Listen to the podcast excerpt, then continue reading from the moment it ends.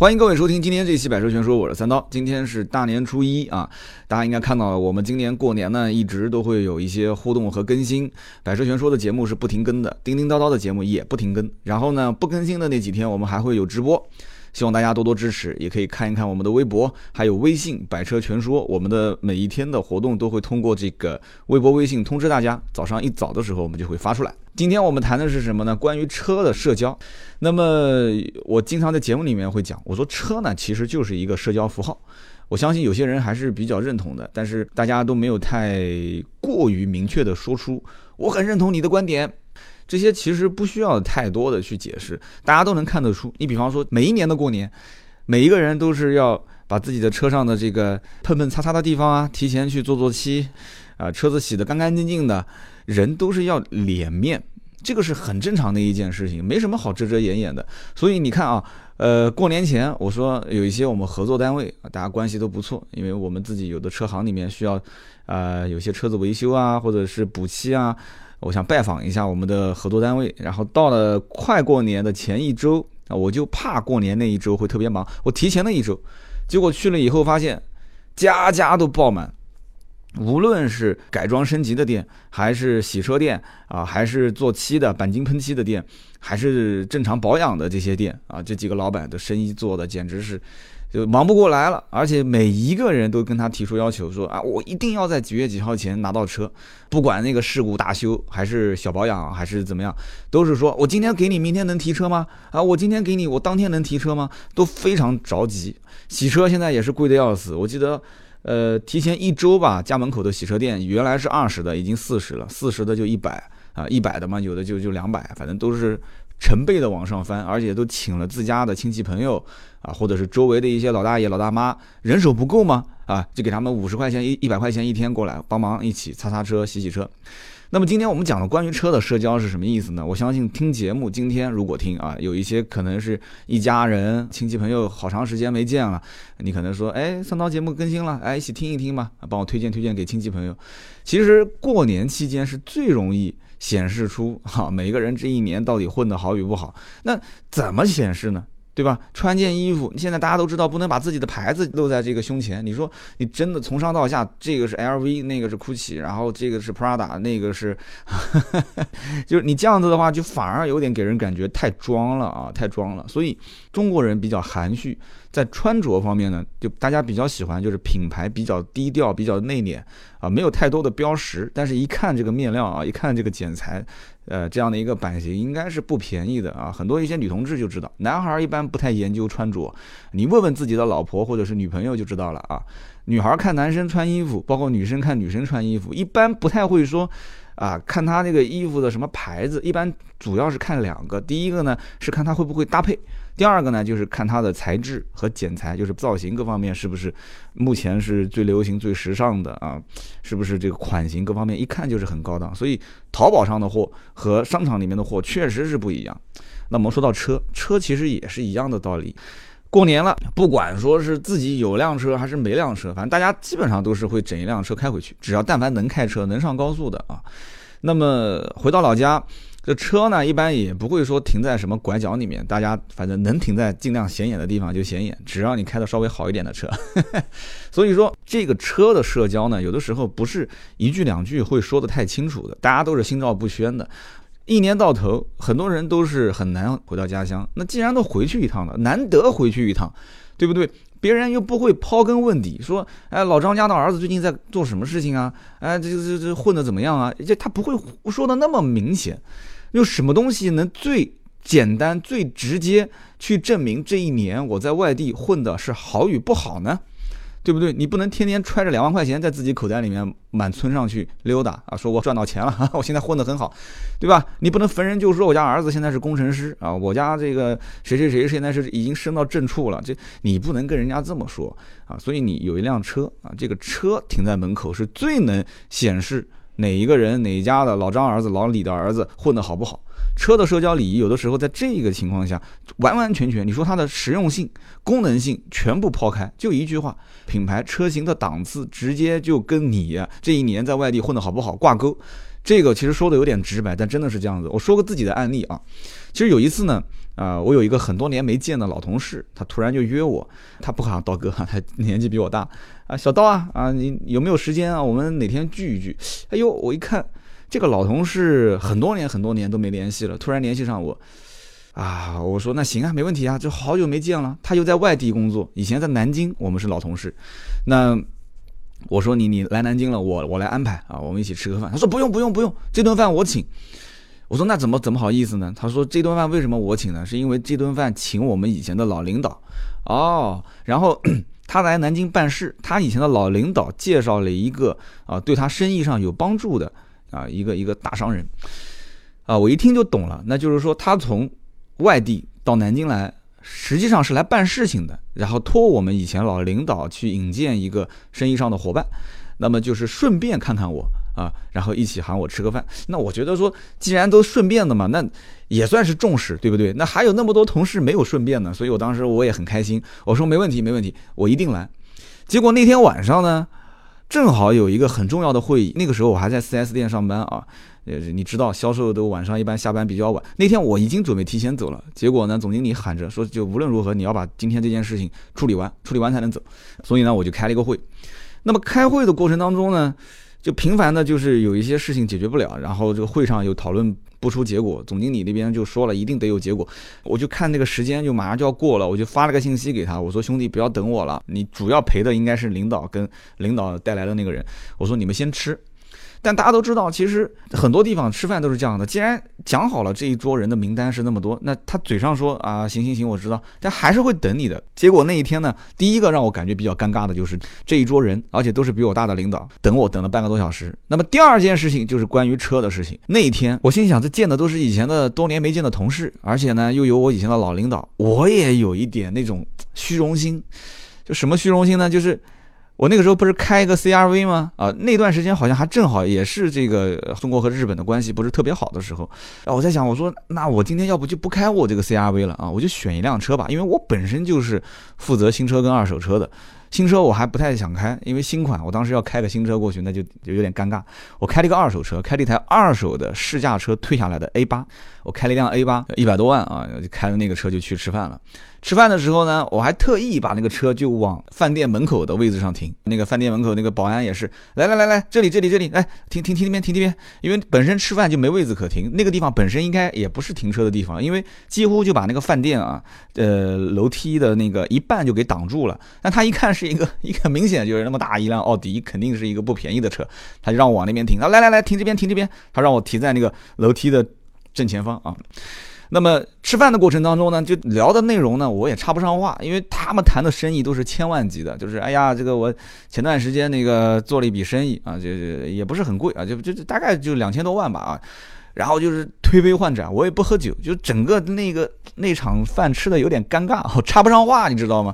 都是大老板，我们做 我们都谈不上做生意，我们打工的啊。那天其实连衣服都没换，还穿着那个卖车的西装就坐在那个地方，人家就会啊，就稍微啊抬举一点，问啊那。小刀啊，你在在哪边工作？我在在卖卖车啊，卖什么车啊？我说卖奥迪啊，就随便问了几句。后来我才知道，其实喊我来的那个哥们儿呢，他其实是想买车，后期想找我帮个忙，就顺便就吃个饭给你，对吧？就就人情就这么随机性的走一下就过了。饭局吃完之后呢？出了门，那个大老板不是就是啊，就就讲这个讲那个的嘛，就两千多万都是小生意啊，就大家都很尊敬他，就是每个人都敬他酒。然后出门的时候他也喝了酒了，然后说那我今天我带了我司机过来啊，这个我让我司机到时候开个车送我回去，你们不用管我了。然后司机呢就开了一辆天籁啊，天籁啊就停在门口，那那几个哥们呢就送着他，就是迎来送往的。那我们原来那个老领导呢也喝了点酒，然后呢我这个外地朋友呢他因为。过来没车嘛？他说：“哎，小刀开车了没有？”我说：“我开了。”他说：“那要不你送一下这个我们老领导？”我说：“行啊，那没问题。”我啪啪钥匙一按，你知道的，就酒店正好下这个 楼梯，我车子就停在楼梯的正门口。我一按，叭，你知道的，奥迪本身就是灯厂，那个奥迪 A 八的前大灯 LED 灯叭一点亮，然后旁边那个天籁车刚刚停过来，啊，那一看也是一个年代比较久远的老天籁啊，很尴尬。就他们正在那边握着手呢，说啊，行行行，那以后我们常来往啊，有还很多事要帮忙呢，哎，这个总这个总啊，那个总，结果那边刚说完，真的，我当时就不应该把这个钥匙点亮，你知道的，这就是就有一个成语是什么说喧宾夺主了，知道吗？就叭一点亮，明显这就不是一个很便宜的车，你知道 A 八里面的那种那种氛围灯那种感觉，叭一点亮，里面灯全点亮，然后前面一个大灯一照，很尴尬，所有的人眼睛全部盯到那个灯，说哎。说小刀，这是你开来的车啊？我就摁，我就摁了一下，而且那时候有一股虚荣心，你懂吗？就是那个时候，你要说这不是我的车，是我们公司的，我是个司机，我也很尴尬啊。男人嘛，还很年轻啊，好几年前谁不希望自己有点面子嘛？叭一点亮，那车灯哇，那那一刹那，我到现在都很尴尬啊。后来这一路上送我们老领导回家啊，我就在路上跟他解释了，我说我我我是我们公司管车的，啊，就按照《西游记》里面讲，我就是那个就是喂马的，就是我顺 顺手就牵了一匹马出来，今天开了个 A 八啊，他说没事啊，说你这混得很好了。我心想，我这 4S 店卖车算什么混得很好呢？啊，就很 这一路给他送回去。所以这件事情之后，就提醒了我一件事情，就是莫装逼，真的是这样子的。就是但凡不管是同学聚会也好，家庭聚会也好，还有包括同事之间，就是说你有什么实力就开什么车，很简单的道理。我反正从此以后，我我就开自己的车了。那个时候我是一个这个老的 CRV，反正到什么地方我也不觉得丢人。有段时间我是开那个车非常非常不顺眼，我觉得开什么地方我都觉得那个车我就想把它给换了。呃，当然了，现在我是真的把它给换了，但是。我后来我就清楚这件事情了，就是说聚会啊，就特别是跟这些熟熟人之间打交道啊，大家其实时间久了还是知根知底的，知根知底就不要装，装是没有意义的。这个里面我再跟大家讲一个题外话，因为过年嘛，大家就闲聊天啊。我告诉你们，微博跟微博跟微信朋友圈之间的区别是什么啊？微信的朋友圈是用来哭穷的，你记住我这句话。微博是用来炫富的，这两件事情你记住了。将来我跟你讲啊，你会觉得你打开了另外一扇窗，跨入了另外一个世界。你看是不是这样子的？但凡你在微信的朋友圈里面炫个富，啊，你你你要如果发一个说，哎呀，我今天老公又给我买个什么包包，你要又发一个说，哎，今天我开了一辆什么豪车，啊，又到了什么地方旅游啊，怎么样怎么样的。如果微信的朋友圈可以匿名留言的话，我可以负责任的讲，一定给你骂死啊！因为大家内心的真实感受是不会放在你的评论下面的，因为都是实名社交嘛。微信朋友圈大家都认识，所以最多帮你点个赞啊。有的人可能说，哎呀，你这包真的好漂亮啊！其实心里面讲说，装什么逼啊？这哎，有什么了不起？对 对对不对？而且微信的朋友圈其实有个特点啊，什么特点呢？缺什么晒什么。啊，缺钱的一般都是晒一些名牌啊，然后这个缺时间的就晒自己在什么地方玩儿啊，因为他缺时间嘛，他觉得我在什么地方玩，那我也得一定得晒给你们看，因为我很激动啊，我内心有一种想分享给你的那种那种喜悦的心情啊，对吧？然后缺亲情的啊，就就晒什么呢？你懂的啊，缺爱情的晒什么呢？你也懂的，所以说这个里面。很简单，缺什么晒什么，但是微博就不一样，微博是一个明星社交的一个圈子，就它是造星的一个平台，所以微博是用来炫富的，很多陌生人。它没有门槛，随机都可以到你的微博上逛一圈，所以你晒各种豪车，反正也不是你的，你就晒啊，你带点自拍也没关系 啊。我今天你看这是一辆什么什么车，没见过吧？啊，发到微博上很容易被别人转发，所以微博是炫富的啊。微信的朋友圈是用来哭穷的，永远记住这句话是不会错的。很多人可能在听节目，正好是过年期间啊，除夕那天我直播了，今天是听百车全说，明天后天还会有直播，包括大年初四迎财神的时候，我们也会直播，会说很多的一些好玩的话题。看通知啊，家庭聚会、同学聚会，为什么我说最好不要特意开一辆好车去呢？啊，好像跟我前面的观点有一点冲突啊，也不要很特意的把它停在显眼的位置，因为你像包括我自己家里面也是两台车，大家知道的，我老婆是一辆小丰田，家庭聚会我就除非是真的开长途，因为那个小丰田各方面的我对它的这些性能和安全性我没有太大的信心，所以一般开个一百公里以上的小长途，我就换我那辆车啊。呃，毕竟德系的车型还是在万一发生意外的情况下，安全指数各方面略微的高一点，所以一般跑一百公里以上的长途，我就不开那个丰田。日常代步、家庭聚会、吃个饭啊、聚个会什么的，一律是开丰田车子。而且我知道，在很多的一些地区都有这样的一些习惯。你比方说，呃，广东、福建那一带。我看很多的一些广东、福建，我的一些家里面条件非常不错的这些做生意的，家里面基本都会有一辆日本车，都会有一辆日本车，不管是什么雅阁啊、天籁啊、凯美瑞啊、马自达啊，它肯定是有一辆车在那边，而且行驶的公里数非常长。有的都是十几万公里也没卖，二十多万公里也没卖，反正一直都在开。为什么呢？开玩笑的话讲，就是年底要账的时候啊，就开这个车去，对吧？你年底了出去跟人要账，你不能开一个两百多万的车。你说我们穷啊，我们资金周转不开啊，人家稍微从窗户那边眼睛一抬，说你 你看你开那车，你还跟我说没钱，所以他们要账一般开这个车，就开个玩笑啊。还有一种就是他们也有一些就是社交圈，就这个社交圈就是相对比较熟的熟人，而不是生意上的伙伴。啊，熟人之间就没必要开那么刻意的车型去了，所以他们一般都会开这些，呃，日日本的一些车型，相对来讲省心嘛，保养维修都省心，平时他也没时间打理，所以这一件事情最明显啊，能在家庭聚会啊，包括同学聚会里面去显示出来。同学聚会很简单，有一次同学聚会的时候，我开个车，其实你知道了，我现在自己开这个车，但是我我下次如果真的同学聚会，我也不开这个车了，真的。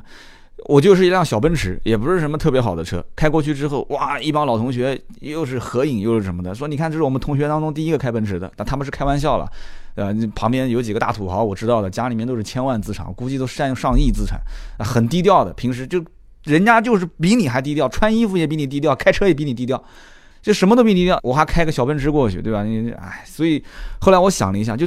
各种给他们调侃，被他们调侃。吃饭的时候被调侃，是这个这个唱歌的时候被调侃。同学聚会你开着车，将来反正哎一到那边一吃饭，别人又会讲了，哎这个刀老板怎么不来了呢？啊这个这那我要说我们忙，他就会说了，你看现在不一样了吧？啊开个奔驰就就怎么样怎么样，但没有把这话明说出来。那大概的意思就是你忙哎，你现在是老板了，混得好了就是什么？有的时候就是这样子，就是人群就是这样，一个人群和一个人群之间，你自己要划分好。车的社交就是这样子的，有的时候有人讲说不要太装，做好你自己就可以了。你有能力消费奔驰，你就开奔驰呗，你管他呢？他们开的是什么车，你管他什么车呢？别人说你就说你呗，真的是这样子吗？你扪心自问一下，好好想一想，真的是这样子吗？其实你并不是真的能做到说两耳不闻窗外事，对吧？你不可能的事情，对吧？这个社会本身就浮躁，每天拿起手机。无数的没有用的信息，我自己晚上有的时候睡觉很晚，就是我也不知道自己在干什么，就不停的就拿出手机翻啊翻啊翻看啊看啊看。同学聚会是一样的道理啊，同学聚会的时候，我个人建议啊，就不要这样子了，就是有的时候挺尴尬的。你要如果自己有一辆品牌各方面还不错的车，但是你发现就是这次聚会大家在一起，整个层次并不是说你开那个车去很合适，我建议换一辆。就差不多的就 OK 了，低调点好。你看那个我们身边有个同学大土豪，他不就是吗？他家里其实有很多好车，每次聚会打车过去。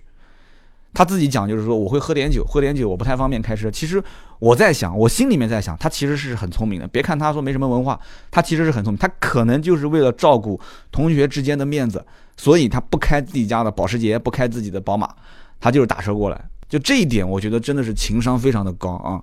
人有的时候就是这样，就是你在社会上面混啊，你但是有人讲说，但你不，那你这么讲的话，你就不要开好车了。哎，不是这样子的，真的不是这样子的。什么样的情况下要豪车撑场面？其实很简单，最典型的一个就是什么？就是做生意初次见面，对方也不了解你，而且他跟你既然是做生意，肯定是希望他能找到一个跟自己实力相当的，对不对？呃，甚至比自己实力还要强的，所以。做生意都是这样的嘛，水往低处流，人往高处走。就是你做生意，就是一定是往上攀，上面有人混的比你还好，你抱个大腿，那你说不定能混得更好一点，是吧？永远是往上走的。我经常会出现，就是有些人要买豪车。啊，我说你自己之前的那个车不是开的挺好的嘛？呃，这哥们儿就会说，哎，你不知道，我马上要跟谁谁谁谈生意，说我一定要有一辆好车，我以后经常要去他们那边跟他来回交往。他开一个可能十几二十几万的车，觉得说谈这么一单上千万的生意也不一定能谈成，但是没有这个东西做撑场面的话，那别人会觉得你可能没有这个资金实力，你没有这个人脉的关系啊，没有这个成功的案例，所以我不觉得你能跟我做得了生意，所以。无数的诈骗，南京最有名的一起汽车圈的诈骗案，我曾经之前有一期节目说过，大家可以往前翻。当时那哥们儿为什么能那么顺利的把很多啊南京当地的可以说是混了十几年汽车圈的老前辈，把他们的钱血洗一空啊，诈骗了上千万？为什么呢？其实很简单，这哥们儿开了个宝马是七六零还是七五零，我记不得。然后出手非常的阔绰，到哪边吃饭都是他抢着买单，啊，然后平时送个礼呀，或者是怎么样啊，就是给一点返利啊，小恩小惠的，都比正常的行业内要高很多。比方说，我们讲就是互相介绍一些车源，比方说，哎，你有没有一些朋友要买车啊？有，介绍给我。那正常的话，我们叫做茶水钱啊，就是一些佣金返点，因为你挣钱不能不带别人混嘛。他可能也会说，哎，不用不用，我真的不需要，我真的不需要。但你真的给了，他也不会不收啊。所以这方面，这哥们儿是给的最多的，比正常平均值还要高。所以大家都会认为这个人是有实力的啊，有人脉、有关系、有经济实力。结果干了一件事情，把南京这个汽车圈很多有名的人。啊，血洗一空啊，上千万的诈骗。那么 很多你也看到了，网络上的街头测试开豪车啊，一一个一个男的啊，去约个妹子，说我可以请你喝杯水吗？啊，我请你喝杯酒吗？那妹子说看了一眼啊，说看他穿着都很普通啊，说对不起，我我我我今天跟我朋友在一起，我我不太方便。男的走的时候不小心把钱包跟钥匙放在桌上啊，钥匙就是法拉利啊或者兰博基尼嘛，你懂的。然后假装就忘了，然后就离开。结果呢，女孩一看，旁边一个女孩，她的闺蜜说：“这哥们儿是开兰博基尼的。”然后那个女孩就很很很纠结，很很犹豫。那男孩跑过来说：“哦，不好意思，我的东西丢了。”拿起钱包跟钥匙，掉脸准备走。女孩说：“我今天其实是有空的，你不想请我喝杯酒吗？”那经常会看到很多都是这样子的。那为什么会出现这种情况呢？其实一样的嘛，就整个社会价值观现在这个就是主流。虽然我不愿意去承认它，但真的就是这样子的。年后我们会上一期视频，就是迈凯伦的五七零 S 啊，应该有关注我们微博和微信的，应该看到了啊，拍了一些宣传照。那迈凯伦五七零 S，你说这车好在什么地方呢？啊，不说了，懂得自然就懂了啊。就买车的这哥们儿，我节目当中也说过啊，买车的这个车主他是怎么想的，所以说。在这样的一个情况下啊，证明自己的实力啊，或者说你有一些特殊的需求，你可能是需要豪车。所以我觉得第二点就是刚刚讲特殊需求，就你如果在能力允许的情况下，你作为个人爱好啊，你个人爱好买辆豪车啊，我就是这个人一辈子我对这个豪车我有一个向往啊，那没关系，你把它做成玩具可以啊，成为你的一个玩具可以没问题。个人爱好跑车啊，这种超跑啊，但是把它做成代步工具。这就有点过分了啊！成为一个玩具，而不要成为代步工具。好，今天聊了那么多啊，讲了关于车的一些社交啊，虽然这里面可能有些观点你不一定认同，但是这是我的亲身体会。我觉得，呃，车。真的就是一个社交符号，你拿去用它呢，一定要用好。有的时候呢，你真的年轻的时候装个逼，真的没关系，我也装过。但是呢，我现在岁数已经奔四了，有点年纪有点大了，我感觉有些东西呢，有些场合真的不太适合，不太适合装。而更多的呢，现在其实通过互联网，通过社交媒体，大家也都很了解。你除非你完全做一个不透明的人，你不玩微信，不玩微博，你反正什么也不玩，你也不跟他去多交流，你是。呃，来自何方，在做什么事，要往哪里去啊？你什么也不说，你的人生目标，你什么也不透露，你就一直不说话。哎，你可以藏得很深，别人不知道你是什么实力。你开什么车，你去装，别人都不知道。但是你只要是一个又玩微信又玩微博啊，你也玩一些社交软件，然后你平时做什么事情，呃，大概是什么个行业内的一个一个一个什么从业人员。我建议就该干嘛干嘛了啊！就车这个东西呢，真的啊，虽然是社交符号，但是一定要把它用好。所以今天这一期呢，跟大家聊一聊关于车的社交啊。今天是大年初一，不管是你一个人在听，还是一家人在听啊，希望。如果是第一次听我节目的人呢，点一个订阅，关注一下我们的节目。我们更多的想从汽车啊用车的这种文化上去多交流交流心得，多谈一谈自己的感受。我也想看一看你们是听完之后是什么样的一个感受，更多的是互动，跟你们交朋友啊。希望大家能今年多多支持我的节目。二零一七年的专辑，如果你们身边有老听友，通知他一下，记得关注和订阅。好，更多的原创内容上我们的微博和微信啊，搜索“百车全说”。别忘了，我们从除夕到大年初六放假的七天，春节七天乐，每天都有活动，记得看通知。